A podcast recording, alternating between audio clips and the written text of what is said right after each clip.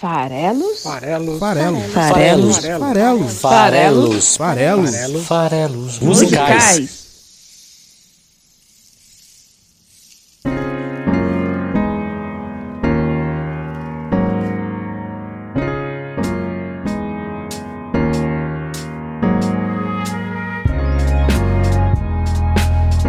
Você que gosta de música, meu nome é Paulo Farelos, esse aqui é o podcast Farelos Musicais. E é um programa especial, um programa em que pela primeira vez a gente vai repetir o artista de um programa pro outro. Olha aí, já tivemos repetições, mas nunca nesse formato aqui, porque aqui a gente alterna entre programas nacionais e internacionais, então eu, programa 127, vai repetir o artista do programa 125. Vamos falar de novo de Adriana Calcanhoto, ela que é, é uma, uma das grandes poetisas aí da música brasileira e ela foi trazida de volta aí depois de ter participado lá atrás do episódio 13 com Eu Viva Sorrir. Ela agora né, teve aí de novo o episódio 125 é, por conta do bate-papo que ela teve com Arnaldo Antunes, outro grande nome da música brasileira. Eles conversaram é, aí na, na, como uma forma de lançamento, evento de lançamento, conversaram online pelo lançamento do livro Algo Antigo do Arnaldo. Então eu falei um pouco sobre isso. Foi no dia em que houve realmente a live, então na, na há duas quintas-feiras atrás. Mas está disponível ainda a live lá para quem quiser assistir. É muito legal, promovido lá pela, pela editora do livro dele. E é um papo em que eles falaram um pouco sobre tudo, sobre pandemia, sobre arte, sobre composição, sobre poesia. É, então vale muito a pena, uma horinha lá, vai lá e, e ouve. Vou deixar de novo linkado aqui nesse episódio, já tá também no episódio 125, que a gente falou de duas, duas colaborações entre os dois, né? Então eu falei de Estrelas e de Paralá, que ela gravou, mas que as letras são também do Arnaldo Antunes. E então Vou deixar linkado aqui de novo nesse episódio também, no 127, em que a gente vai falar sobre Esquadros, um dos grandes sucessos da carreira da, da Adriana Calcanhoto. Mas antes de mergulhar de vez aqui na Adriana Calcanhoto, é, eu, eu vou ler um trecho para vocês de uma poesia. Na verdade, eu vou ler a poesia que, que é integral até, é, que tá nesse livro novo do Arnaldo Antunes e que ele leu durante a live. E, e nossa, essa poesia mexeu comigo, me impactou, é bonita demais é, fala um pouco sobre saudade, sobre perder pessoas queridas. Vejam só, vou, vou ler aqui para você essa poesia, até porque o programa fala de música, mas fala muito de poesia também. Então vamos lá. Não tenho saudades do que vivi, porque tudo está aqui encorpado dentro de mim, como um fígado, um pâncreas, um. Não tenho saudades do que vivi, do que vi, do que ouvi, do que sonhei, do que senti, pois já se tornou o que sou. Não tenho saudades do que vivi, tenho saudade do que viveram aqueles com quem eu convivi, não do que ouvi, do que viram, não do que ouvi, do que ouviram, do que sonharam, do que sentiram, as pessoas que eu perdi. É isso. A gente se despede aqui então do Arnaldão, né? Já tem aí três programas e meio dedicados a ele. Tem um anterior que é um pouco dedicado a ele também, o 125, mas ele já esteve aqui lá no 47 com Grão de Amor, voltou no 69 com Socorro e com Atenção, as parcerias dele com a poetisa Alice Ruiz, é, e lá no episódio 87 que eu falei de Inclassificáveis, lá no auge do Black Lives Matter, Inclassificáveis é uma música que fala muito sobre miscigenação, eu achei bacana trazer naquela época. Então já tem aí três programas e meio do Arnaldo, vamos fazer então o terceiro com a Adriana, né? E, e vambora para fazer outra brincadeira aí com a Adriana. Para quem quer saber mais sobre a carreira desses caras, é, ouçam o primeiro programa em que eles aparecem, no caso do Arnaldão lá o 49, é, desculpa, o 47. É, e no caso da Adriana, vale ouvir também os dois anteriores, porque lá no episódio 13 eu nem falava tanto assim da carreira, eu já falei algumas coisas lá, mas falei mais aqui no 125, então ouve o episódio 125 para saber mais sobre a carreira e a vida desses artistas. Hoje eu vou focar 100% na letra de Esquadros, eu vou desfazer aqui um boato comum sobre a letra de Esquadros e eu vou falar a minha interpretação do que, que ela está falando e fala muito sobre, sobre arte de novo e sobre a própria percepção da arte do artista e também sobre sexualidade. É isso.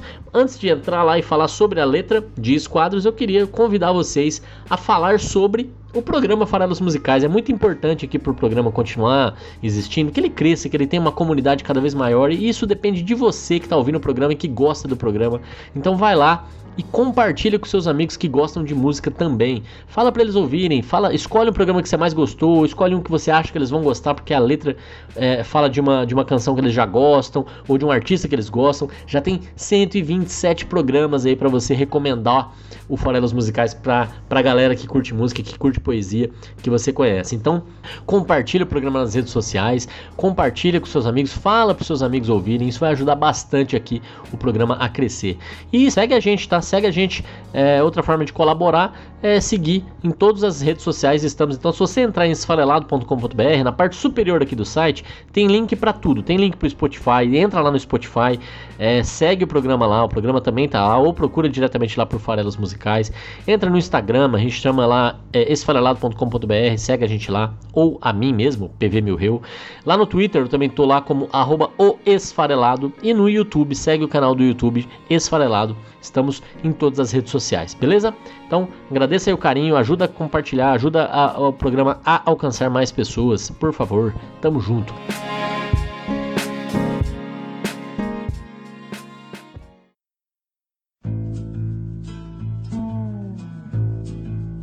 Vamos hoje falar então da música que faz parte do segundo álbum da Adriana Calcanhoto, chamado Senhas. É um, um álbum lá de 92 é, essa canção foi gravada de novo numa versão ao vivo no álbum de 2000 dela chamado Público, é aquele álbum que tinha Devolva-me, que fez um sucesso absurdo. É um álbum excelente para quem quer começar a, a, entender quem é Adriano Calcanhoto, já reuni ali os principais sucessos, sucessos dela da primeira fase, na década de 90. É um álbum maravilhoso, vale a pena ouvir. O coro que tem nessa música, nessa música, quadros, nesse álbum ao vivo aí de, de, de 2000, o álbum público, é emocionante o coro, a galera cantando juntos, quadros, é muito bonito. É, ela voltou a gravar uma versão ao vivo dessa música em 2014, no álbum relacionado à turnê Olhos de Onda. Então lá tem uma versão violão e voz também bem bonita da música.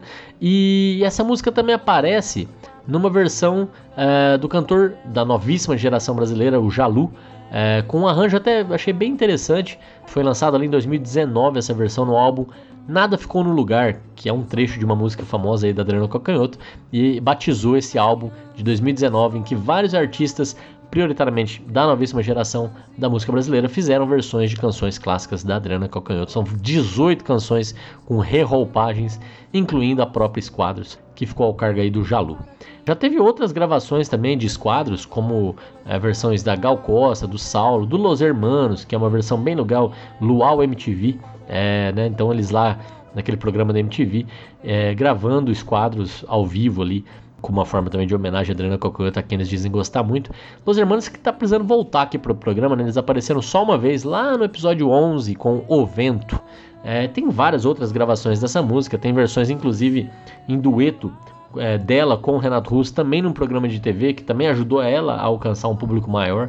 É, essa versão dos dois cantando juntos é, é, é legal, você encontra ela no, no YouTube é, se você quiser ouvir. E, e, aí, já que eu aproveitei para falar de Renato Russo, deixa eu aproveitar também para quem gosta do Renato Russo, para quem gosta da Legião Urbana, é, dá para você ouvir programas do Farelos Musicais e saber mais sobre a nossa interpretação de algumas letras, como Pais e Filhos, que é interpretada no episódio 51. Que país é esse? Olha só, interpretada no, no, no episódio 101 e também no episódio 31 eu falei sobre 1 de julho, que a letra é do Renato Russo, mas nesse episódio eu, eu falo mais sobre a Cássia Eller e a versão dela da música. O fato é que a Adriana Calcanhoto tem um irmão chamado Cláudio, que é percussionista e, e, é parceiro dela nessa canção, e por conta dessa parceria, essa música é dedicada a ele. E isso fez com que acabou se criando um boato de que ele fosse cego e essa música fosse homenagem a ele porque ela falasse sobre a relação dela com o irmão que seria cego e por conta disso ali alguns trechos da música teriam uma interpretação nessa linha. É, a própria Adriana Cocanto já desmentiu esse boato, ela fala que já viu essa interpretação e que não é verdade. É, inclusive no YouTube dela, no YouTube da própria Adriana, no canal do YouTube dela, ela tem um, um, um, programinha lá, né, uma, chamado Minha Música, em que ela fala sobre o processo criativo de algumas músicas do repertório dela. E no episódio 2 desse quadro, ela fala sobre os quadros e ela de lá já desmente isso. Eu vou deixar linkado aqui no episódio também de hoje, o, no post aqui do, do, do, programa de hoje, esse vídeo dela em que ela fala sobre a composição de quadros, como foi feito, na, principalmente na parte musical, a questão até dos fragmentos, como é que ela é, combinou coisas que a princípio não eram para estar juntas e, e acabaram juntas e tal. Mas ela desmente esse boato de que teria sido pro irmão. É pro irmão, isso é fato, tá lá no encarte do CD e tudo mais, mas não por ele ser cego, mas sim por ele ter participado do, do processo criativo, da composição, como percussionista que é, e, e, por ter sido de certa forma a música, a musa inspiradora, né, no, no sentido de musa aí da, da canção. Bom, o que, que é um esquadro? Um esquadro é um objeto usado para ajudar desenhistas, arquitetos, carpinteiros a construir né, e a traçar ângulos retos, principalmente. Né? Ele, ele, ele, é um objeto ali em forma de L ou de T que ajuda a fazer ângulos de 90 graus. É, derivado aí do, do objeto esquadro, existe uma expressão chamada fora do esquadro, que quer falar justamente alguma coisa que é torta, alguma coisa que não está certa, uma coisa que não está correta. E eu acho que é daí que vem um pouco a, a ideia do mundo, né? Se o, o, a sociedade impõe uma forma das pessoas viverem, né? O que são os valores, os que são, o, que, o que é a, a moral e os costumes de uma época, de um, de um povo, é, isso seria o esquadro, né? Isso seria é, o, o controle, de certa forma, que as pessoas tentam fazer de como as outras pessoas vivem. E, e aí tem, logicamente, quem está fora do esquadro. E no caso aqui da, da canção Esquadros, eu acho que ela está falando muito de se sentir fora do esquadro. É, e eu acho que ela fala isso um pouco por conta da sexualidade. Eu acho que a música vai falar da sexualidade da cantora em alguns pontos, até de forma bem clara, mas também fala sobre, é, sobre expressão visual, né? E aí a própria arquitetura não deixa de ser isso, mas também é a pintura, também é o cinema, e ela vai trazer elementos que levam a gente a, a enxergar claramente essa, essa visão da, da, das artes visuais para dentro da música e a arte em si é uma forma de expressão. Então, a música no fundo vai falar sobre isso, sobre se sentir um pouco fora do esquadro, no sentido do que a sociedade prevê como padrão, como reto, e, e reflexões sobre essa sociedade, sobre em, em, que a gente vive em como ela percebe quem está fora do esquadro e o quanto que isso pode deixar essas pessoas vivendo sem as devidas cores, sem poder ser quem elas realmente são. Vamos lá? Vamos falar um pouquinho sobre esquadros então? Beleza. Então é o seguinte, né? É, a música se chama Esquadros. A música não fala em nenhum momento a palavra esquadros, mas ela fala enquadrado. E, e isso remete um pouco a essa ideia, né?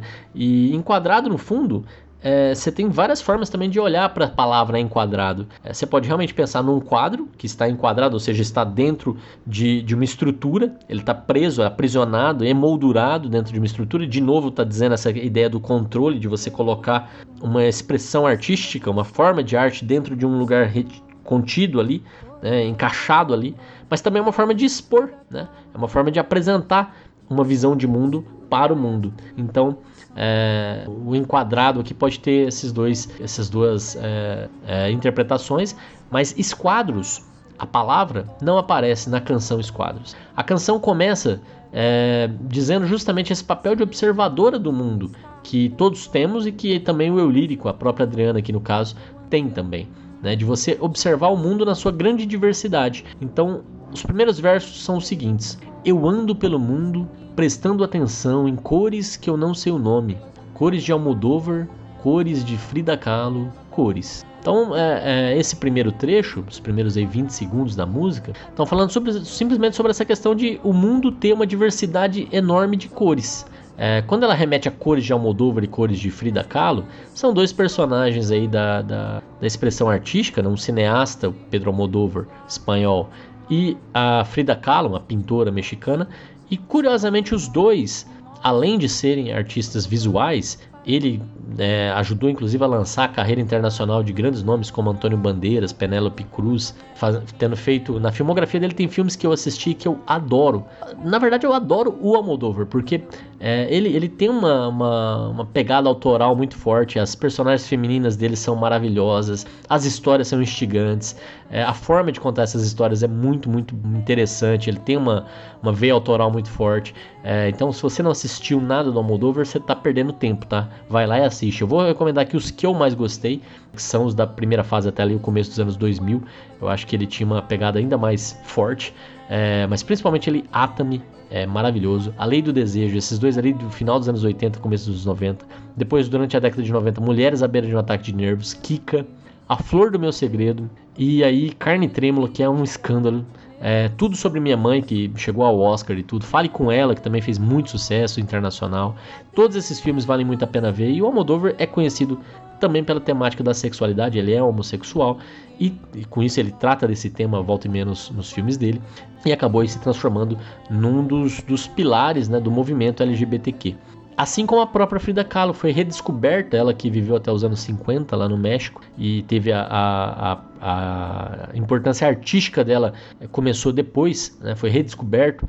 É, ela que era uma pintora, fez vários autorretratos, falou um pouco sobre a cultura indígena mexicana, falou um pouco sobre, é, né, nas obras dela, sobre o feminismo e o papel da mulher, e ela era uma bissexual assumida, e então com isso ela acabou também se tornando um símbolo do feminismo, do movimento LGBT também, e os dois são conhecidos, além disso, por usar muitas cores, por terem é, na, na, no uso das cores é, esse diálogo com é, a, as individualidades, a, a, sexualidade e tudo mais. Então, são escolhas não aleatórias aqui na música. Né? Então, ela está falando desses personagens que usam as cores para se expressar, que representam cores diferentes do padrão, que talvez estejam, estejam fora do esquadro. Né? Os dois, e, e, com isso ela, ela traz um pouco aí essa questão de observar o mundo é, e observar as expressões artísticas, observar a arte, observar a vida, é, observar a, a diversidade é, mas também observar a diversidade especificamente do ponto de vista é, sexual, né, das opções sexuais, das, das experiências de cada um e, é, e, de como que na verdade a pessoa se coloca na sociedade tendo a, a cada um é, né, a, a, sua própria sexualidade. E no caso da própria Adriana, que essa música é do álbum de 92, mas foi escrita ali no começo dos anos 90, pensa bem, desde a década de 80 ela vivia uma relação com quem depois se tornou a esposa oficialmente. Ela só veio se casar no, no ano de 2010, se eu não estou enganado, eu falo mais disso no episódio anterior. Mas é, com quem ela vivia, a parceira dela, a esposa dela, desde é, do, do, meio ali da década de 80, é a década da AIDS, a década do preconceito com relação aos homossexuais. Então essa música eu acho que fala um pouco disso, daquele momento que era outro momento é, em que o preconceito era ainda maior, era ainda mais forte com os homossexuais. Né? Então é, ela, ela começa com esse olhar observador sobre as diferentes cores e sobre esses artistas que, assim como ela, falam sobre a sexualidade. Vamos ouvir.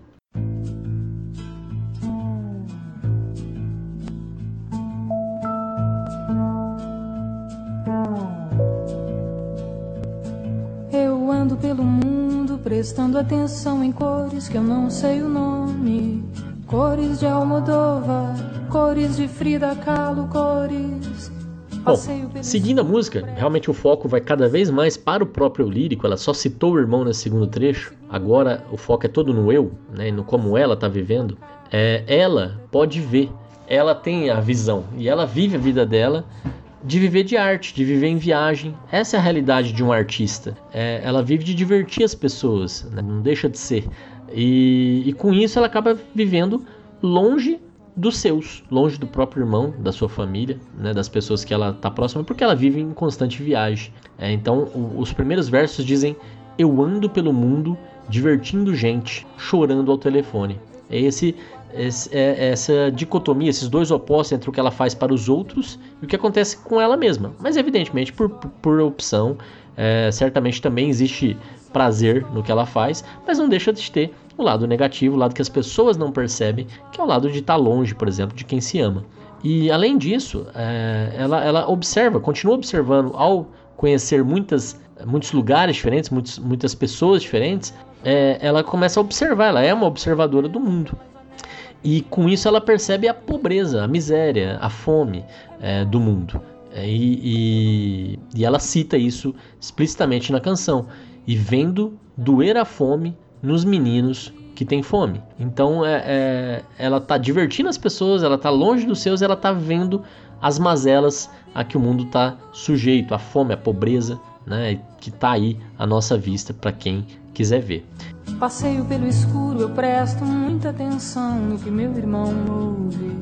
E com uma segunda pele, um calo, uma casca, uma cápsula protetora.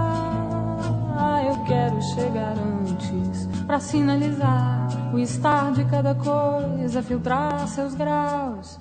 Eu ando pelo mundo divertindo gente, chorando ao telefone e vendo doer a fome nos meninos que têm fome.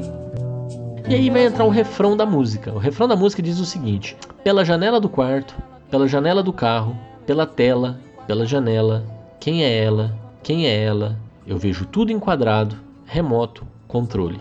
Esse refrão todo mundo já deve ter ouvido, é uma música bem famosa. Do que, que ela está falando aqui? Né? Então, de novo, ela está citando alguns objetos. É, ela começa falando da janela. E essa janela, o que, que é a janela, gente? Janela é esse objeto que representa uma abertura para o mundo exterior. Eu estou em algum lugar e a janela é o que me liga com o outro lado, com o lado de fora.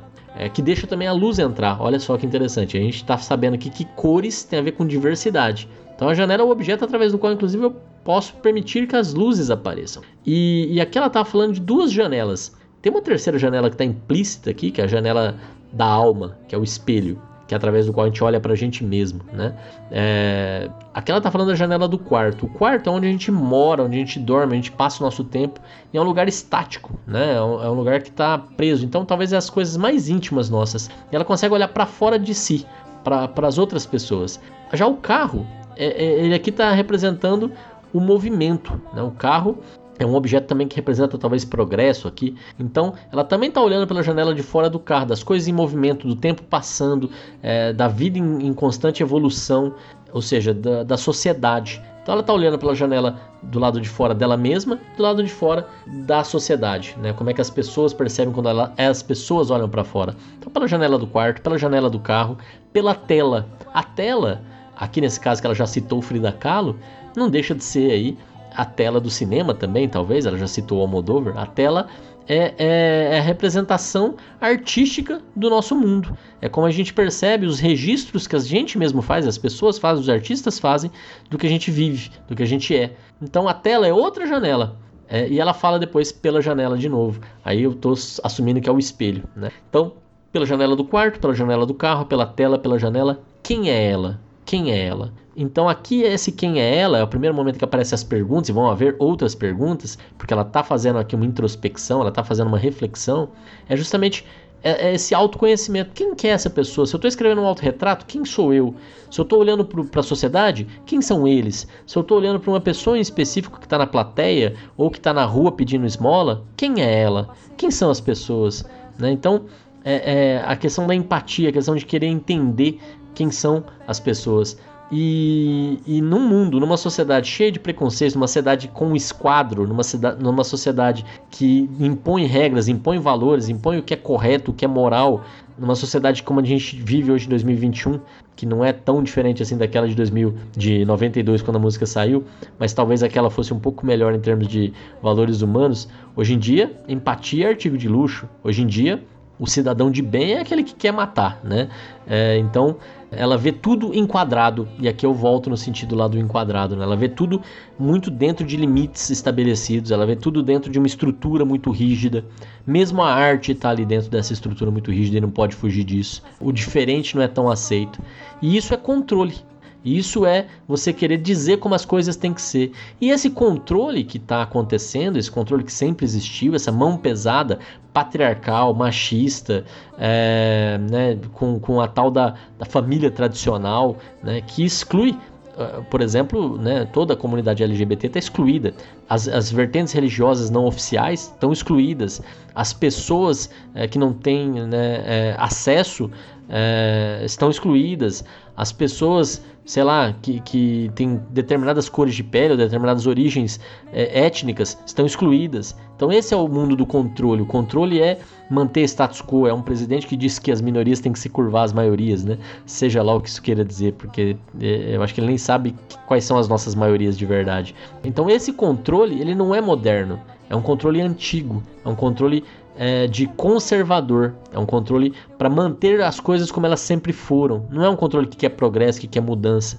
Esse controle, ele é, portanto, remoto. Daí vem o trecho remoto controle. Então, esse controle, ele é um controle remoto e não o objeto controle remoto, que é até interessante fazer essa brincadeira, quando a gente fala remoto controle, querendo dizer que esse controle que a sociedade exerce dos valores, ele é antigo, ele é remoto, ele, ele, ele remete a algo velho, É, quando a gente pensa no controle remoto, na, na, na, palavra inversa, olha só, o controle remoto é outro objeto que também tem a ver com o nosso cotidiano, que também está relacionado com uma forma de olhar para alguma janela de alienação até, que é a televisão. Né? As nossas TVs a gente controla em teoria o que a gente está vendo, a gente controla o que, como a gente vai perceber o mundo, o que, que a gente, como a gente vai passar o nosso tempo com um objeto que é um controle remoto que está na nossa mão. Mas aqui eu estou invertendo as duas palavras, então eu estou invertendo esse sentido. Eu estou tendo o remoto controle que nos controla e que nos diz como a gente tem que ver o mundo. Né? Então é, é, exatamente ao contrário, eu acho isso muito bonito, é, porque a gente naturalmente pensa no controle remoto e aqui a gente tem que pensar no remoto controle e a gente se vê controlado de como a gente percebe as coisas, no que, que a gente vai focar nossa, nossa visão, no que, que a gente vai achar tolerável ou não, e daí que vem todos os preconceitos, né? Então, a pergunta do quem é ela, talvez seja essa pergunta da própria Adriana olhando para si, como eu já falei, pode ser a pergunta de olhar também para as outras pessoas, depende para qual janela que eu estou olhando. Né? Então, é, o enquadrado aqui traz essa imagem de colocado dentro de um quadro, colocado dentro dos seus limites. Então, é, talvez aí a gente quando está com o controle remoto, a gente também está olhando para dentro de um quadro que traz uma determinada visão. Quando a gente está num sentido inverso, que é o remoto controle, é a gente que está é, é, sendo controlado. E é daí que vem a intolerância. É, e aí vem a pergunta: esse tipo de vida, com esse remoto controle, é, vale a pena? Pela janela do quarto, pela janela do carro, pela tela, pela janela, quem é ela, quem é ela, eu vejo tudo enquadrado. Remoto controle, Bom. Agora ela vai dizer que ela anda pelo mundo né, e os automóveis correm para quê? As crianças correm para onde? Transito entre dois lados. De um lado, eu gosto de opostos. Exponho o meu modo, me mostro. Eu canto para quem? Como eu disse, é, ela ia fugir só da pergunta do quem é ela e passar para outras perguntas. Então aqui ela está fazendo algumas perguntas. Né? A primeira pergunta que ela faz aqui é uma pergunta sobre propósito. É, vale a pena? É a pergunta que eu encerrei o bloco anterior. Eu ando pelo mundo e os automóveis, que eu já falei aqui que são símbolos de progresso, né? os carros, os automóveis, correm para quê? A vida que está aí em movimento, é, ela, é, esse progresso que a gente está vendo, esse amor pela tecnologia, esses avanços, eles nos servem ou somos nós que servimos a eles? É, é vale a pena? Para que que esses? Para que que está acontecendo tudo isso? Para o desmatamento, né? É, é para o derretimento das calotas polares aí com aquecimento global? É para isso que a gente corre? E aí vem a pergunta seguinte, que não é tão desconectada dessa primeira. As crianças correm para onde? Ou seja, qual é o futuro dessa nossa geração, das próximas gerações? Qual é o mundo que a gente está guardando para essas pessoas? Essas crianças correm para qual mundo? E, e, aí também, esse mundo vai ser melhor ou pior do ponto de vista até é, da qualidade de vida, do progresso e tudo mais, da forma de viver, mas também em termos de valores, de moral. É, é um mundo que vai ser menos preconceituoso, mais preconceituoso, mais humano, menos humano. Como será esse mundo? E ela tá aí voltando para si é, voltando para quem é ela, ela fala que ela transita entre dois lados. É legal essa palavra transito, porque ela está falando de automóvel, está falando de andar, mas aqui quando ela está falando transito, ela está falando de si. Transito entre dois lados. De um lado, eu gosto de opostos. Aqui, acho que é, é uma interpretação comum, é, eu, eu concordo, dizer que ela está falando sobre a sexualidade dela. Eu gosto de opostos, é, e, e né, nesse sentido, oposto ao padrão, e, e, no caso, ela transitar entre os dois lados, assim, assumindo uma bissexualidade, tal qual Frida Kahlo, é, colocando aí de novo no assunto de sexualidade como algo fora do esquadro, fora do padrão. E ela não liga de ser assim, exponho o meu modo, me mostro. É isso que ela está é, colocando ali, né? É, ela, ela não deixa de ser quem ela é, ela, ela se posiciona. E quando ela fala que ela que ela gosta de opostos, ela também pode estar se abrindo justamente para o contraditório, para a dialética, para a discussão, para o debate é, de ideias, de, de formas de viver, de formas de ver o mundo. Então, gostar de opostos é algo que a gente precisa. A gente não pode achar que é, quem pensa diferente é um inimigo. Na verdade, é, é uma grande é, possibilidade de aprender com isso. E ela termina com a pergunta: Eu canto para quem? Justamente porque, já que ela é uma artista, que ela também coloca a sua forma de ver o mundo dentro dos seus quadros, que são as suas músicas, que ela também expõe como ela se enxerga o mundo, é, ela também tem curiosidade de saber quem tá do outro lado, quem tá vendo o que ela tá fazendo, quem são essas pessoas, quem é o público. Ela, ela tá se expressando, ela tá sendo quem ela é, quem ela pode ser, é essa pessoa que transita entre dois lados e gosta de opostos. E ela está sendo aceita, ela está sendo entendida, ela está sendo julgada, ela está sendo condenada. É, então, nessa dúvida, ela vai de novo falar: eu canto para quem? E vai engatar o refrão da música pela janela do quarto, pela janela do carro, pela tela, pela janela. Quem é ela? Quem é a pessoa que está me ouvindo? Quem é ela? Quem é meu público? Eu vejo tudo enquadrado, remoto controle, que volta à realidade dura e crua. Eu ando pelo mundo e os automóveis correm para quê? As crianças correm para onde?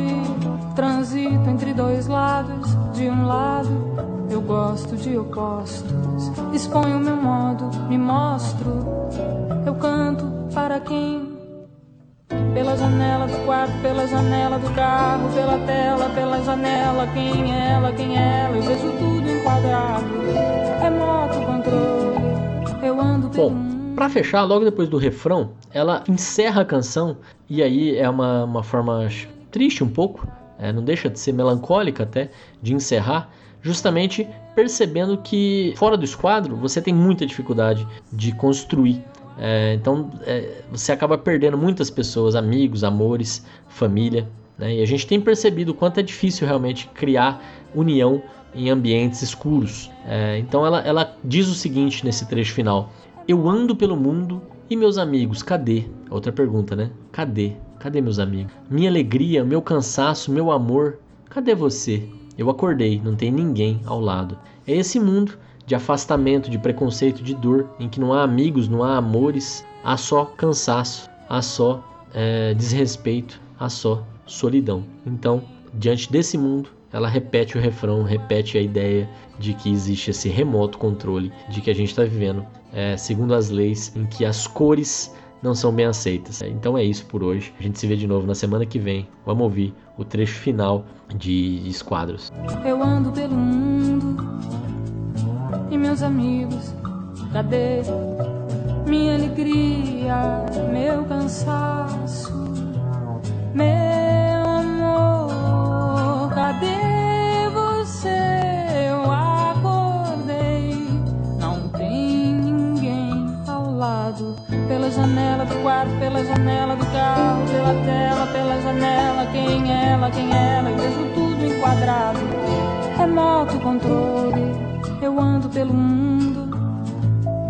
E meus amigos, cadê minha alegria, meu cansaço, meu amor, cadê você? Eu acordei, não tem ninguém ao lado. Pela janela do quarto, pela janela do carro, pela tela, pela janela, quem ela, quem ela, eu vejo quadrado, remoto é controle.